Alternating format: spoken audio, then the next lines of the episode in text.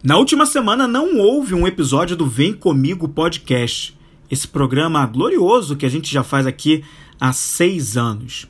Mas foi por um bom motivo. Eu estava numa viagem junto com a Vanessa, uma viagem profissional que nós fizemos, e por isso não teve episódio, não, deu, não houve tempo para gravar e nem uma condição favorável, propícia, muito em função do tempo mesmo.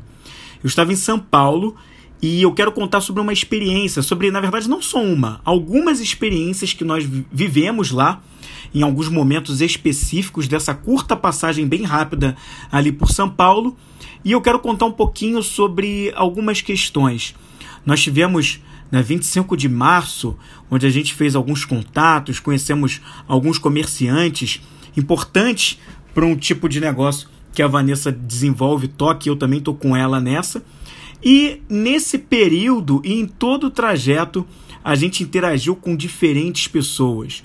Principalmente na 25 de março, muitos comerciantes, pequenos empresários, com, falando línguas completamente diferentes, diversas culturas. E a gente quer falar sobre isso porque a gente teve experiências boas e outras não tão boas assim. Vamos falar sobre isso? Sobre essa questão da impressão que nós queremos deixar? Vamos começar? Bom dia, boa tarde ou boa noite! Seja muito bem-vindo ou seja muito bem-vinda ao Vem Comigo.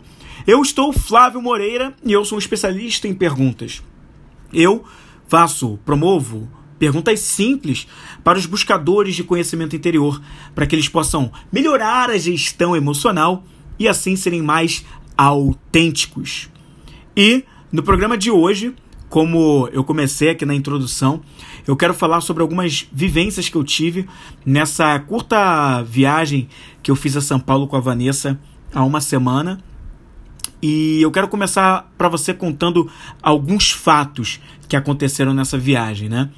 Nós chegamos lá de madrugada. Nós somos do Rio de Janeiro, se você não conhece ou não sabia. E nós chegamos na madrugada em São Paulo. E a gente estava a caminho, mas ainda, como a gente resolveu ir meio bem de última hora, né? A gente ainda não tinha reservado hotel e a gente falou: bom, no caminho a gente resolve essa questão do hotel e tal. E aí nós olhamos, a gente a princípio ia ficar só uma noite, a gente falou: ah, vamos pegar um hotel que tem um, um preço em conta, porque a gente só vai ficar uma noite, é coisa rápida e, e assim foi. No caminho é que a gente resolveu essa questão, pegamos um hotel que era um hotel com preço até relativamente baixo, realmente. E a gente viu as condições do hotel por foto, falamos: ah, tá legal, isso aí pra gente hoje por hoje serve. A questão é que quando nós chegamos lá no hotel, nisso já era madrugada, já eram por volta de duas e pouca, três horas da manhã, a gente se surpreendeu bastante. Primeiro que talvez se você já acompanha há algum tempo, a Vanessa ela está tetraplégica. Então ela foi, ela usa ou a cadeira de rodas dela, ou um carrinho motor que ajuda muito, né? Obviamente, a liberdade dela, é o ir e vir dela. E quando nós chegamos no hotel, e isso não aparece lá na descrição, nós reservamos até esse hotel pelo Booking, e não havia uma descrição dessa. Nós, ao entrarmos no hotel, nos deparamos com uma certa escadaria que tinha à frente. A recepção não estava logo ali. A recepção, para você chegar até a recepção, tinha que subir um lance bom de escadas.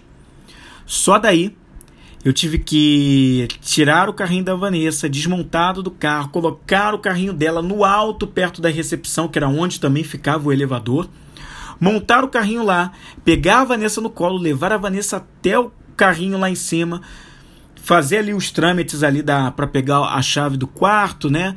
E fazer o pagamento, essa coisa toda. E só então subir para o quarto.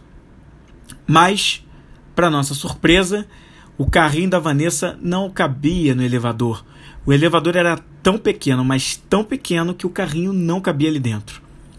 E aí surgiu toda uma problemática, porque a gente precisou, mais uma vez, tirar a Vanessa do carrinho.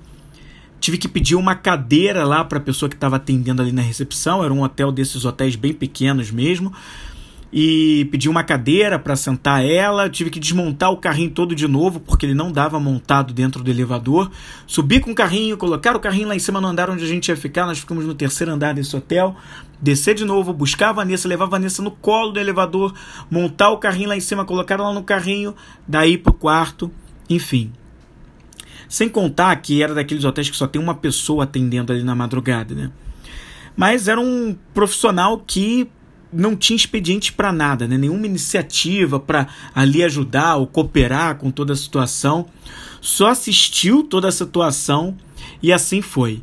E no dia seguinte, que a gente precisava, tinha os compromissos que nós tínhamos ali, é, nós iríamos até a 25 de março, iríamos é, realmente rodar bastante todo o procedimento, só que agora não mais para subir, mas para descer. Então, imagina fazer tudo isso de novo, só que para descer. E ficou claro, muito claro para a gente de cara, que não dava se por um acaso a gente fosse mudar os planos, como de fato nós viemos a mudar, e se a gente ficasse por mais dias lá, não dava para ficar naquele hotel. Então a gente já ali já começou a pensar, vamos ter que mudar de hotel porque não vai ter condições de ficar nesse aqui. E a mesma coisa, na né? desmontagem, de novo para descer, zero cooperação de ninguém, a gente fez tudo sozinho e com as pessoas assistindo ali, pessoas que trabalhavam no hotel, só assistindo toda a situação, mas nem oferecendo ajuda, nada. Realmente foi um negócio bem desse jeito. E foi bem crítico assim essa situação, um hotel com zero acessibilidade, nenhum aviso disso no booking que foi por onde nós fizemos, nenhum aviso de nada ali no hotel, foi algo bem estranho. E eu queria que você guardasse essa experiência do que aconteceu no hotel. Depois disso, a gente começou a rodar bastante ali, uh, os arredores de onde a gente estava. A gente foi até a 25 de março, que é onde a gente ia começar a olhar algumas coisas. E nós passamos praticamente o dia por ali. E nessa a gente conheceu vários comerciantes, né? comerciantes pequenos, conhecemos ali vários pequenos negócios ali interessantíssimos, com muita coisa que a gente não está acostumado a ver no Rio de Janeiro, né? muita variedade, muita coisa interessante e fomos rodando de lugar a lugar, achando muitas coisas por ali. E me impressionou bastante. Eu já tinha ido a São Paulo muitas vezes, mas é, poucas vezes eu fui para São Paulo e fiquei por mais tempo, né? Tendo tempo para interagir bastante com as pessoas ali. Era sempre muito de passagem, principalmente na época que eu praticamente morei em Santos. Eu só ia para para São Paulo para desembarcar do avião, pegar um, um motorista que me levasse até Santos, então eu não ficava muito em São Paulo. E ali eu vi a variedade, eu vi um lado de São Paulo que eu não conhecia, que é justamente esse lado ali da 25 de março e seus arredores, no centro histórico, onde tinha muita gente de tudo quanto é lugar do mundo, principalmente do Peru, da Bolívia, da América do Sul em geral, mas também africanos, chineses, e me surpreendeu, me surpreendeu bastante essa variedade. Aqui no Rio a gente tem um pouco disso também, mas nada se compara ao que eu vi a São Paulo. Isso era uma, numa quantidade, numa proporção muito maior. E essas pessoas, como donos de seus próprios negócios ali, às vezes até familiares, né, entre família, que pelo menos era o que parecia, familiares trabalhando juntos, mas ali, né, naquela nos negócios ali diversos, e eu vi quanta gente tinha em São Paulo fazendo essas coisas de diferentes nacionalidades. Me chamou bastante a atenção. E nessa a gente foi conhecendo muita gente, muitos diferentes comerciantes. Então você tinha ali comerciantes que eram os chineses, né? Que quando a gente conversava com eles e pedia uma informação sobre os produtos que eles estavam vendendo, geralmente eles não olhavam nos nossos olhos, eles respondiam muito tudo muito de bate-pronto, respostas curtas, muito rápidas. Algumas vezes eles soavam um pouco grosseiros, até um pouco mais ríspidos. Tinha um até que deu uma resposta pra gente como se, como se fizesse, não, só tem esse aqui, é isso aqui e pronto, acabou, né? Não sei se era uma certa inibição por talvez não falar tão bem o português e eles preferem de repente ser o mais curtos e breves e breve possível, possível, perdão. Poderia ser isso. Parecem fazer, parece às vezes até foi um termo que a Vanessa falou, né? Parece que estão fazendo um favor pra gente ao vender alguma coisa. Aí você tinha também alguns comerciantes latinos que já eram mais calorosos, mais sorridentes, mais envolventes. Então você tinha um pouco disso tudo por ali, né? E você tinha também os brasileiros, óbvio. Você tinha é, brasileiros de tudo quanto é lugar, não só paulistas, mas brasileiros de tudo quanto é lugar aqui do Brasil, geralmente muito solícitos, geralmente educados, com uma abordagem com sorriso e brilho nos olhos. É... Então a gente foi conhecendo muita gente ali. E rodamos bastante, conversamos com muita gente, até que em um dado momento, bem interessante ali, a gente já tinha conhecido vários comércios, a gente conheceu o Walter. O Walter ficava num, num, numa loja, num prédio comercial ali em ali na 25 de março. Aliás, não era 25 de março, era uma outra rua próxima. Uh, e nós tivemos a oportunidade de conversar muito com ele. A gente conversou tanto que foi a loja onde nós passamos mais tempo, conhecendo os produtos do Walter, interagindo com ele. Ele nos deixou muito à vontade, conversou bastante com a gente, né? Era aquela pessoa que como que parecia que já conhecia a gente de longa data, né? Fala, fica à vontade, pode ver, conhecer sobre todos os produtos, explicava tudo, brincava bastante com a gente, né? Parecia que conhecia a gente realmente há muito tempo. O Walter, um peruano, com muita simpatia, sendo muito gente boa, né, estreitando o relacionamento. Nos deixou, como eu falei, ali bem à vontade. Eu até brinquei, né? Porque quando eu falei que eu era Flamengo, ele falou: Ah, você é do Rio, então é Botafogo. Eu falei: Não, eu sou Flamengo. Ele falou: Ah, Flamengo. Aí ele brincou. Aí ele falou: Também sou Flamengo. Aí eu fiquei rindo. Depois ele atendeu um outro cliente que era São Paulino e ele deu a entender que era São Paulino. Então, assim, foi uma comédia muito engraçada. Eu até brinquei, né? Ele é o time do cliente, né? O cliente que aparece, ele diz que é o time daquele cliente. Então, ele, entendendo que o brasileiro gosta de futebol, brincou muito com isso, falou bastante, e a gente teve muito papo para falar, inclusive sobre a cultura do país dele, da cidade de onde ele veio. Ele falou que ele veio de Cusco, então teve papo pra caramba para bater. A gente conversou e nisso muita interação. A gente comprou bastante dele ali, com algumas coisas que a gente precisava. E a Vanessa acabou, depois no final, negociando com ele uma, um bracelete que ela queria muito. E aí negociou com ele lá numa boa, conversou, conversou, conversou. Acabou que ele, do, em relação ao que a gente tinha comprado, ele falou: Não, então é pra você estar tá de presente. Muito agradável o Walter. E foi demais. E a gente construiu uma relação, trocamos os contatos e foi bem bacana. E por que eu tô te contando, né, é, todas essas coisas, né, que nem estão ainda finalizadas, né? Antes de eu falar por que, eu tô contando, é, deixa eu contar o que aconteceu com o hotel também, que é muito importante, né? É, você veja, eu falei dos atendimentos de alguns chineses que nos atenderam, a gente não pode generalizar, mas muitos tinham esse comportamento que eu falei, mais de bate-pronto, pareceu que estavam sendo mais grosseiros. Pode ser um entendimento diferente que a gente tem em relação à cultura deles, pode ser o jeito deles, pode ser. Mas era muito diferente, né? um choque de realidade de acordo com o que a gente está mais acostumado aqui no Brasil. E no hotel, a gente acabou naquele mesmo dia mudando o hotel, né? Teve um momento que a gente parou, a gente viu que não tinha condições de ficar naquele hotel que a gente ficou. A gente fez uma rápida busca ali por algumas outras opções e a gente acabou que escolheu um outro hotel que era até bem melhor do que o hotel que a gente estava, né?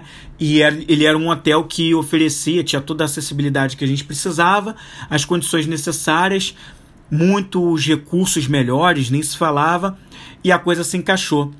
E eu me lembro que a gente estava jantando na hora que eu tava, comecei a ver esse, esse segundo hotel. Eu expliquei para esse hotel o que, que a gente tinha passado no hotel anterior, até já para precaver ele. E se ele tivesse uma condição que não pudesse nos receber, para que ele já falasse, para aí a gente não perder tempo e já buscar alguma outra coisa. E esse recepcionista me falou ainda ao telefone, a gente nem estava lá ainda nesse hotel. Ele falou: Olha, não tem problema, imagina essa situação de, difícil que vocês estão passando aí, mas faz o seguinte: vem para cá, pro nosso hotel. Eu vou te mostrar duas opções de quarto de casal que nós temos.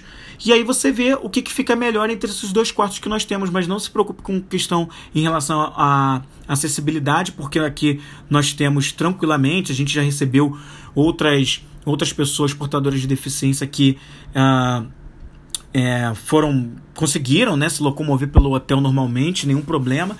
E, enfim, nós conseguimos lá e quando nós chegamos lá, ele nos mostrou realmente os dois quartos, nos deixou à vontade para testar os dois quartos no tempo que a gente precisasse e se colocou super à disposição, super solícito para tudo e qualquer coisa que nós precisássemos.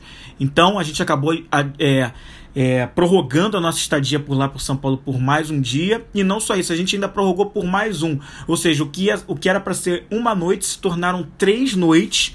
E nessa, as duas últimas nesse hotel aí, que era melhor porque a gente renovou ainda com eles, ficamos mais tempo. E aí foi muito legal. E agora sim, por que, que eu, eu tô te contando tudo isso? Na nossa vida, a nossa vida é repleta de interação com pessoas. Você pode não ter uma loja, você pode não ter um comércio seu, você pode. Uh, você pode não ter o seu próprio negócio, atender, ser um vendedor, nem nada disso, um recepcionista, mas você fala com pessoas todos os dias. E as pessoas chegam no seu espaço e você chega no espaço delas. Como é que você reage?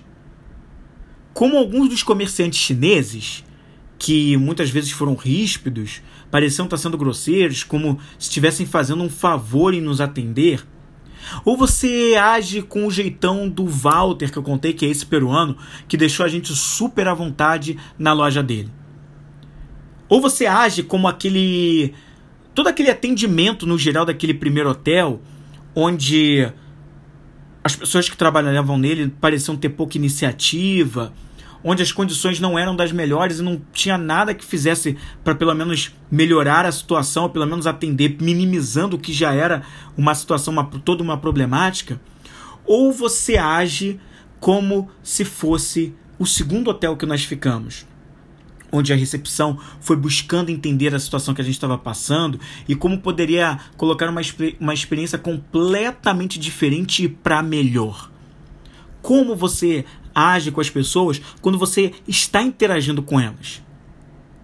Eu tenho uma frase que eu costumo dizer muito em alguns atendimentos que eu faço, em conversas, que é o seguinte, né? Quem atua com atendimento tem que atender feliz mesmo no pior dia da sua vida. Eu vou repetir essa frase e eu te convido a anotar isso, seja no bloco de notas, seja num papel aí, se você tiver com caneta à mão. Vou repetir essa frase. Quem atua com atendimento tem que atender feliz, mesmo no pior dia da vida. E o que, que eu quero dizer com essa frase, né? Óbvio que eu não estou querendo dizer ao pé da letra que você tem, estando no pior dia da sua vida, você tem que estar alegre, contente com todos os sorrisos do mundo. A gente sabe que não é assim. A gente tem dias que a gente passa por maior baixa e a gente não deveria se pressionar para estar melhor, melhor, para estarmos melhores. Não. Mas é que quando eu vou interagir com uma outra pessoa, mesmo que eu não esteja num atendimento, mesmo que eu esteja numa conversa com um irmão, um amigo, um tio, um pai, uma mãe, um marido, um esposo, um namorado, noiva, noiva, não importa. Um filho, uma filha, eu as pessoas não têm nada a ver com o dia ruim que eu tô tendo. O ideal é que eu possa proporcionar para aquela pessoa, naquela interação comigo, algo que possa ser uma experiência mais elevada. Eu posso não estar no melhor dos meus dias, mas eu atendo com alegria. Eu interajo com aquela pessoa com alegria. Isso não é você disfarçar, não é você é, querer ser o que você não é mas é simplesmente você é simplesmente você se preocupar com o outro num nível de não descontar nele o que está acontecendo com você naquele dia, de não passar para o outro uma impressão é ruim, não pelo que ele vai pensar de você, mas porque você quer fazer na vida dele a diferença para melhor, né? É, para que você na interação que, ele, que você faz com ele, para que ele saia melhor da interação que ele teve com você né? Para que a impressão que você deixe nas pessoas seja uma impressão mais elevada, né? É sobre como, é, não é sobre como o que elas vão pensar sobre você, é sobre como elas saem de uma conversa com você.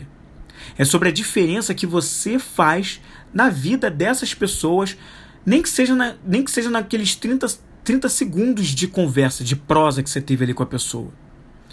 Então, isso é muito importante. Eu carrego isso como algo muito importante. Eu acho que eu já falei isso, isso aqui é, no Vem Comigo algumas vezes em episódios anteriores. Quando eu tava na minha. Eu nunca mais esqueci disso que eu vou te contar agora. Quando eu tava na segunda série no colégio, eu me lembro que eu tinha mudado de escola. E eu tava numa nova escola, na minha segunda série, que foi a escola onde eu fiquei até a minha quinta série. E aquela escola, bom, era a segunda escola da minha vida. Eu só tinha estudado até então em uma escola que sempre tinha todos os pais dos outros colegas, os colegas de turma, todo mundo me conhecia desde sempre. E de repente eu estava num mundo completamente novo. E eu me lembro que, mesmo com ali 7, 8 anos de idade, muito novinho, né?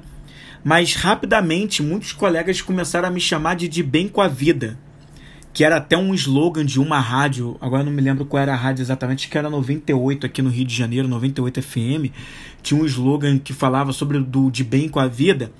E naquela época a, as outras crianças, os outros colegas de turma me chamavam de de bem com a vida.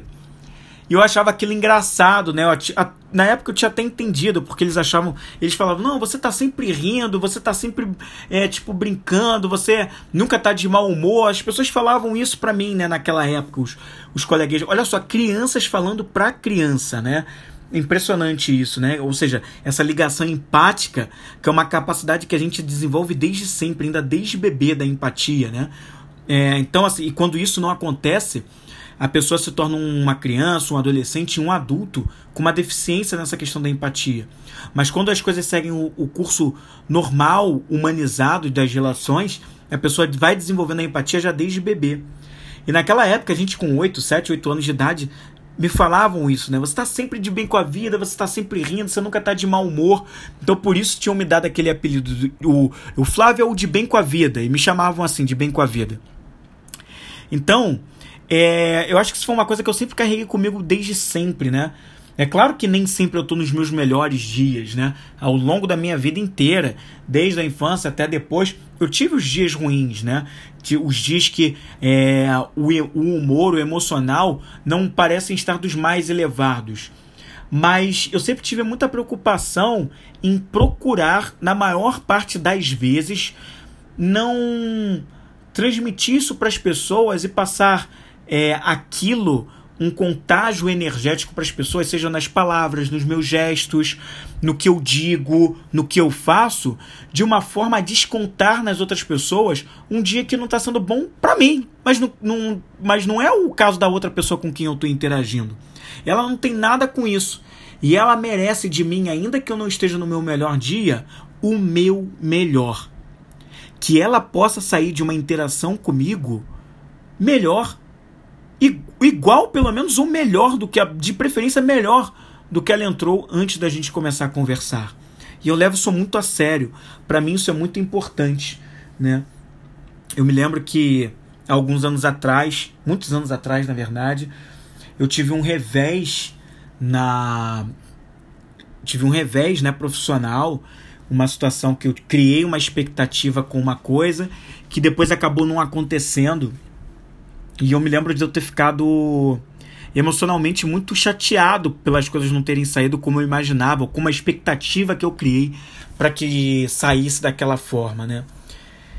E eu me lembro que nas semanas em subsequência, após o acontecimento de, poxa, é, toda uma expectativa não ter sido cumprida, eu me lembro de eu ter ficado bem abalado emocionalmente a ponto de, de, eu não conseguir ou de eu ter uma ou de eu ter tido naquele momento uma capacidade baixa de, de demonstrar que as pessoas precisavam do meu melhor, né? Eu tava com a cara mais fechada, nas interações eu tava mais monossilábico e tal, né? E eu me lembro que naquela época, depois de algumas conversas, algumas pessoas me ajudaram, né? Me passando alguma força. Flávio, pô, não fica assim, essas coisas acontecem, mas, poxa, né? Você é uma pessoa para cima e as coisas vão mudar e tal. E de fato, depois, mais à frente, mudaram um pouco. Então, assim, é, isso, né? Essas conversas, essas coisas foram me lembrando de também quem eu sou, como eu sou. E eu não sou daquela maneira, né? Que fecha a cara e fica emburrado com as pessoas. O meu natural é o Flávio do De Bem com a Vida lá dos 8 anos de idade, que foi praticamente a vida toda. E que procura levar isso para as pessoas até hoje, né? Essa ter um grau de empatia mai, maior pelas pessoas e poder em cada interação de cada pessoa que passa comigo, ajudar elas a saírem cada vez melhores, não piores do que elas entraram antes de conversar comigo. Então acho que isso faz uma baita diferença na hora que a gente tem, nos diversos relacionamentos que a gente tem no dia após dia por aí. Isso faz uma grande, mas uma grande diferença mesmo. E por conta disso, eu quero aproveitar essa oportunidade para que eu estou falando sobre isso com você, para compartilhar com você cinco perguntas simples para aumentar, né, para gerar uma interação com as pessoas que seja mais elevada. Independente do dia pelo qual você está passando, se é um dia ruim, se é um dia não tão bom assim, mas como você pode, veja, não é ser uma farsa, mas como você pode transmutar as suas emoções para que você, pelo menos na interação com as pessoas, você seja um pouco diferente. E quem sabe nesse esforço você também transmuta o que você está sentindo, sai de um estado emocional de baixa vibração para uma mais alta vibração. A inteligência emocional, se a gente pudesse resumir em uma passagem bem curta, ela é, ela basicamente é a nossa capacidade do quão mais rápido a gente sai de estado, estados emocionais de baixa vibração para os de mais elevada vibração. De preferência, para o oposto do que a gente vinha, vinha sentindo naquele, naquela baixa vibração. Isso é transmutar. Isso é transmutar de um estado de baixa para alta vibração. É essa mudança, né? Então, eu quero dividir com você cinco perguntas que te ajudam a refletir sobre como pode teu dia pode ser diferente na interação com pessoas, deixando uma impressão mais elevada para cada interação com as pessoas com quem você precisa interagir ao longo dos seus dias, independente do que você vem passando. Então a primeira pergunta eu te convido nesse momento a pegar um papel e caneta, lápis para anotar, ou use o bloco de notas do seu celular só e apenas se fizer sentido para você anotar essas perguntas para você refletir aí ou refletir agora também. Primeira pergunta é a seguinte. Eu até vou trazer um contexto para você, tá? Isso aqui você pode usar muito de manhã assim que você acordar e refletindo sobre essas perguntas antes de você começar a interagir com as pessoas ao longo do seu dia. Então vamos aqui à primeira pergunta. São cinco perguntas. A primeira é a seguinte: Como eu quero me sentir hoje? Repetindo a primeira pergunta, que é muito simples: Como eu quero me sentir hoje? E essa pergunta ela é bastante perspicaz. Por quê? A ideia dela é que você pense primeiro sobre o teu interno, porque só melhorando o seu interno você se compartilha melhor com as pessoas. Até te convido também a anotar essa frase. Eu começo a melhorar a, a mim mesmo, o meu interno, para que depois eu me compartilhe, interaja com as pessoas. Então começa em mim, a mudança começa em mim. Eu até um tempo, até um, uns anos atrás, até um tempo atrás, eu tinha um programa, um programa de perguntas simples, né? Antes não era perguntas simples, ele era direto esse programa, mas que também era todo com base em perguntas. E esse programa ele se chamava Do íntimo ao compartilhado. E esse nome não foi por acaso, né? Esse nome ele foi proposital. Por quê? Porque ele era ele é realmente ele era um programa que instigava você a olhar para dentro de você. Eram perguntas que eu fazia para você olhar para dentro de você para que depois você se compartilhe com o mundo. Para que depois você se compartilhe com as outras pessoas, com as metas e objetivos que você tem, mas pensando sobre a sua essência, sobre a tua autenticidade, sobre o que você busca, que é e o que, que você engaja naturalmente por você? E essa é uma pergunta que não adianta falar para os outros, perguntar aos outros. Só você pode se responder. Então, como você quer se sentir hoje? Essa é a primeira pergunta que você pode começar a se responder em todos os seus dias. Qual o sentimento que você quer ter? É de alegria? É de paz? É de comemoração? Vibração? Né? É como é que você quer qual o sentimento, a energia que você quer para aquele dia que começa em você? A segunda pergunta é: o que eu preciso pensar para me sentir assim? Repetindo a segunda pergunta, o que eu preciso pensar para eu me sentir assim? Ou seja, qual foi o que, que você respondeu na primeira pergunta? Como você quer se sentir? E agora, o que, que você precisa pensar para que você nutra esse sentimento aí, né? Às vezes a gente às vezes a gente quer quer viver uma paz, a gente quer viver uma contemplação, a gratidão, mas os nossos pensamentos não estão em congruência com esses sentimentos, com essas emoções. A gente às vezes está pensando em tragédia, a gente às vezes está pensando em revidar alguma coisa que alguém nos fez mal, a gente está pensando em reclamar de alguma coisa que não está dando certo na nossa vida. Aí em algum momento a gente pensa numa coisa boa, mas logo volta para essas coisas que não são tão boas assim e que só nutrem um sentimento da gente de raiva, ou de tristeza, ou de culpa, né? Ou de vergonha medo, ansiedade, ou seja, a gente não se ajuda nos nossos próprios pensamentos, que é uma coisa que a gente pode, de certa forma, ter um, um domínio, né? Então, tudo começa também no pensamento que a gente nutre.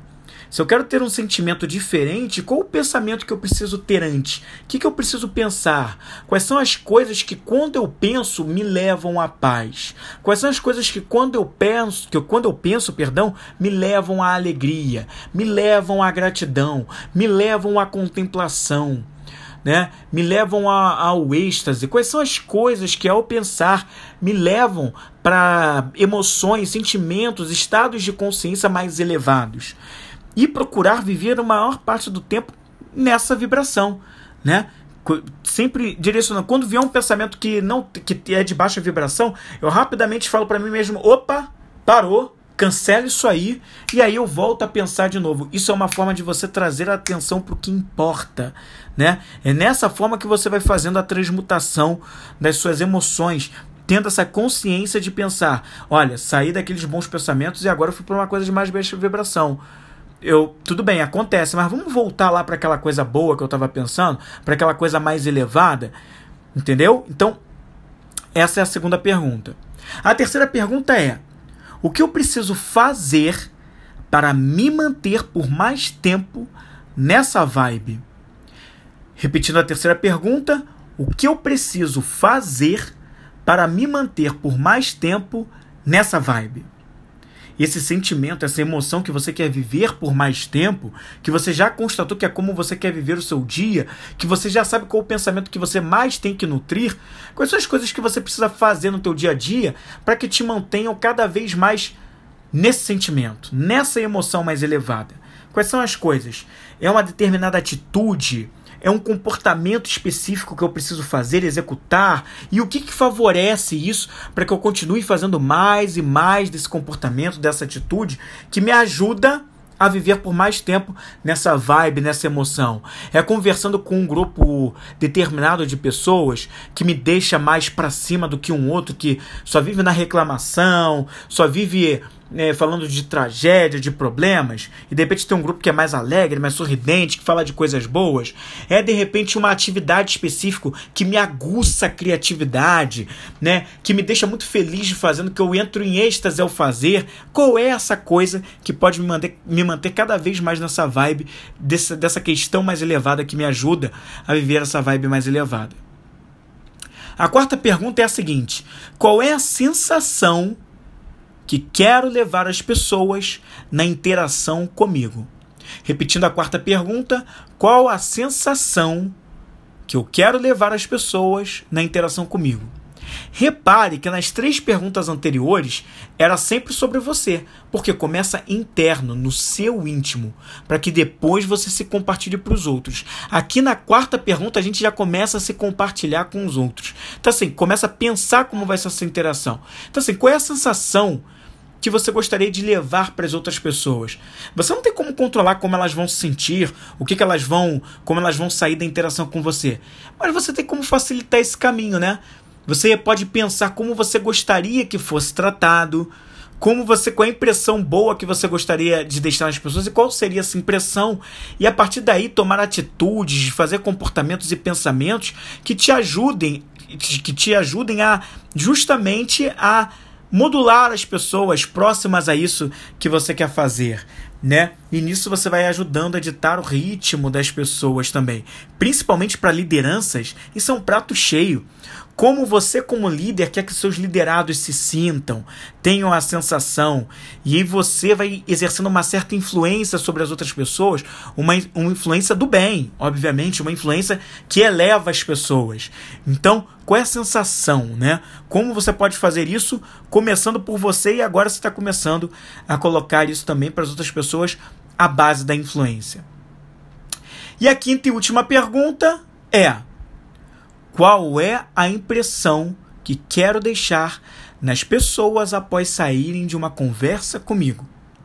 Repetindo a quinta pergunta, qual é a impressão que eu quero deixar nas pessoas após saírem de uma conversa comigo?